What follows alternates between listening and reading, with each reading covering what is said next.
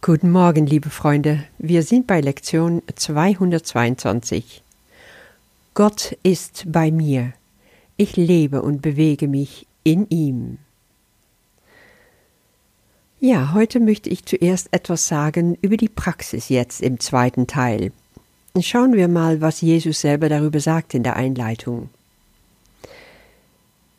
Wir werden weiter jeden Morgen und am Abend Zeit mit ihm verbringen. Mit Gott meint er hier natürlich, so viel, wie uns glücklich macht. Das ist eine schöne Aufforderung, oder? Du kannst in dir immer nachvollziehen, bin ich im Glück? Was bringt es mir, diese Zeit mit Gott zu verbringen? Bekomme ich etwas dafür zurück? Das ist, was das Ego fragt. Wenn du das alles loslässt, wenn du dich nur öffnest für diese Macht der Liebe, dann wirst du Glück erfahren. Und es wird natürlich nicht jeden Tag gleich sein. Und manchmal hast du all Dinge, die sich nach vorne drängen, das ist völlig normal. Aber du machst es einfach jedes Mal aufs Neue und lässt dich überraschen. Ja, weiter geht es. Jesus sagt, wir werden nun die Zeit nicht mehr als eine Angelegenheit der Dauer ansehen. Wir wenden so viel auf, wie wir für das Ergebnis brauchen werden, nach welchem wir verlangen. Oh, das ist ja interessant. Das heißt, ich setze mir ein Ziel, ich habe ein, ein Ergebnis, was ich erreichen möchte, wonach ich verlange, und dann werde ich die Zeit, die notwendig dafür ist, um dahin zu kommen, aufwenden. Und ja, auch da ist es normal, dass es nicht immer gelingt. Aber es hat sehr viel zu tun mit Prioritäten setzen, und das kannst du auch für deine Zeit mit Gott. Und da kommt es ganz und gar darauf an, wie du deinen Tag anfängst. Und darüber will ich heute auch etwas sprechen. Jesus hat uns etwas im Kurs gegeben, im Kapitel 30, was wir nennen die Entscheidungsregeln. Und hier würde ich sehr gerne darauf zurückkommen, weil einfach unsere Praxis im Teil 2 sehr viel damit zu tun hat. Im Großen und Ganzen geht es darum, in diese Entscheidungsregeln, dass ich mich vornehme, jeden Tag, wenn der Tag anfängt, dass ich keine Entscheidung selber treffe und dass ich dann aber sage, was für ein Ziel ich mir stelle für diesen Tag. Das heißt, Jesus geht davon aus, wir kommen zu Heiligen Geist mit allem, was uns beschäftigt und sagen, ich bin bereit, das alles abzulegen, ich bin bereit, diesen Tag in deine Hände zu legen und einfach die Entscheidungen dir zu überlassen. Aber ich habe eine Idee. Ich denke darüber nach, was für einen Tag ich haben will. Und darauf kommt er hier auch zurück. Er sagt dann, wenn ich keine Entscheidung selber treffe, ist dies der Tag, der mir zuteil wird. Das heißt, ich habe die Möglichkeit zu sagen, ich wünsche mir, ich verlange nach ein ganz bestimmter Tag. Zum Beispiel, ich fange meinen Tag so an, dass ich sage, Heiliger Geist, nehme du die Entscheidungen für mich. Ich gebe dir alles ab. Ich will nichts selber wissen und selber entscheiden. Ich will, dass es durch dich läuft. Vergesse nie, die Stimme für Gott, das ist die Stimme des Heiligen Geistes bei dir in deinem Geist. Es ist also nicht so, dass du außen vor stehst, im Gegenteil. Dein wahres Selbst kann jetzt durchleuchten. Und aus diesem heraus entscheidest du auch, wie dein Tag zu sein hat.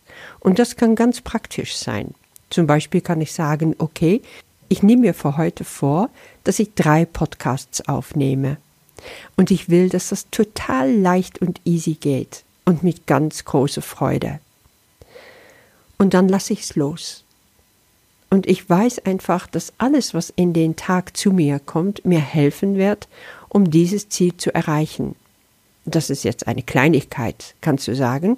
Wir können uns auch viel größere Sachen vornehmen, wir können uns viel mehr vornehmen. Aber meine Erfahrung zeigt einfach, mach es einfach und fange klein an. Und wenn ich also mit diesen Lektionen weitergehe und morgens Zeit mit Gott verbringe, kann ich das schon machen. Dann kann ich dem Heiligen Geist schon sagen, ich lege meinen Tag in deine Hände, entscheide du für mich. Und dann werde ich schauen, was macht mich glücklich heute. Ja, Zeit mit Gott zu verbringen, seine Stimme zu hören, seine Gegenwart zu spüren, ist, was mich glücklich macht. Das ist Nahrung für meine Seele. Und damit verbringe ich Zeit, so viel Zeit, wie ich gerade dafür brauche. Und manchmal echt sind es nur Minuten, Sekunden und er ist da. Und das Gefühl ist so überwältigend und seine Präsenz ist so gigantisch, dass ich hinterher ja das Gefühl habe, ich bin wie, wie vollgelaufen mit Freude und mit Entscheidungskraft für den Tag. Alles prickelt und kitzelt in mir, um einfach loszulegen. Und das musst du für dich abtasten, wie das ist. Aber back keine kleine Brötchen, stell einfach richtig große Erwartungen an Gott, weil dafür ist er ja da, um dich diese Freude zu machen. Jesus sagt auch, wir wollen unsere stündlichen Erinnerungen dazwischen nicht vergessen und Gott anrufen, wenn wir ihn brauchen, weil wir versucht sind, unser Ziel zu vergessen. Jesus macht auch klar, dass wir eine zentrale Gedanke haben für alle kommenden Tage jetzt und dass wir diese Gedanke verwenden werden, unsere Zeit der Ruhe einzuleiten und unseren Geist, wenn nötig, zu beruhigen. Ja, das ist natürlich der Leitsatz gleich am Anfang. Wir laden Gott ein und warten danach. Dieses Wort warten erscheint in der Einleitung sechsmal. Wir sagen die Worte der Einladung, die seine Stimme vorschlägt, und dann warten wir darauf, dass er zu uns komme. Wir warten darauf, dass er den Schritt zu uns tut. Ja, lese das nochmal durch, das ist echt spannend. Wir harren in stille Erwartung auf unseren Gott und Vater. Und das beschreibt so perfekt, worum es geht, dass wir nichts mehr zu tun haben, sondern wirklich freudevoll erwarten können, was Gott uns bringt, weil er zu uns kommt. Kommen wir jetzt noch zu dem Text für heute. Gott ist bei mir. Ich lebe und bewege mich in ihm.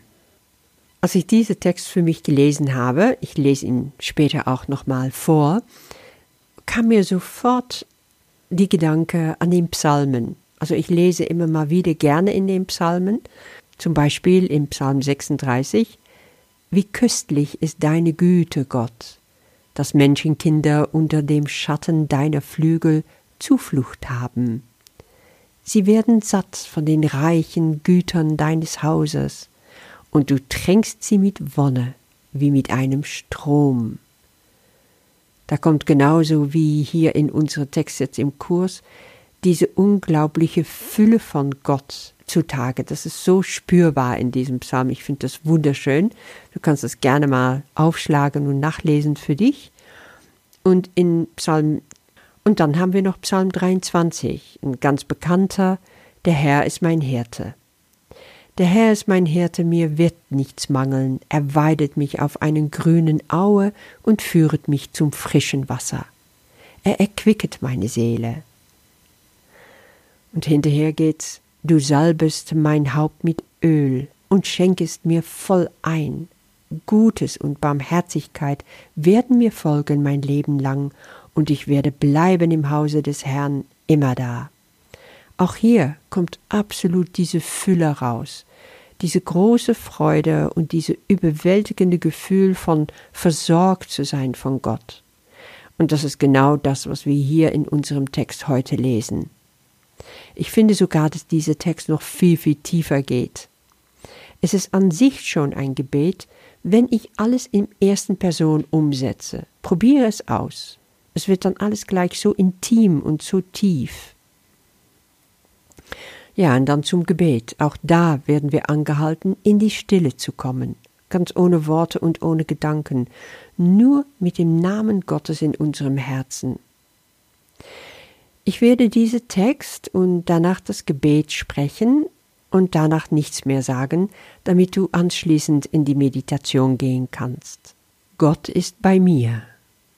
Er ist meine Lebensquelle, das Leben in mir, die Luft, die ich atme, die Nahrung, die mich am Leben hält, das Wasser, das mich erneuert und mich reinigt.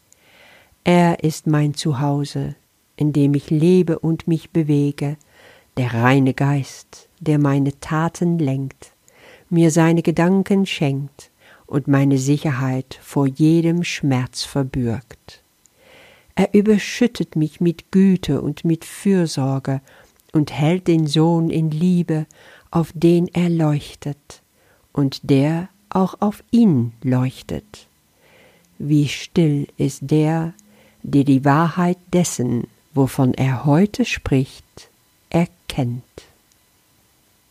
Vater, keine Worte außer deinem Namen haben wir auf unseren Lippen und in unserem Geist, wenn wir still in deine Gegenwart jetzt kommen und darum bitten, in Frieden eine Weile bei dir zu ruhen.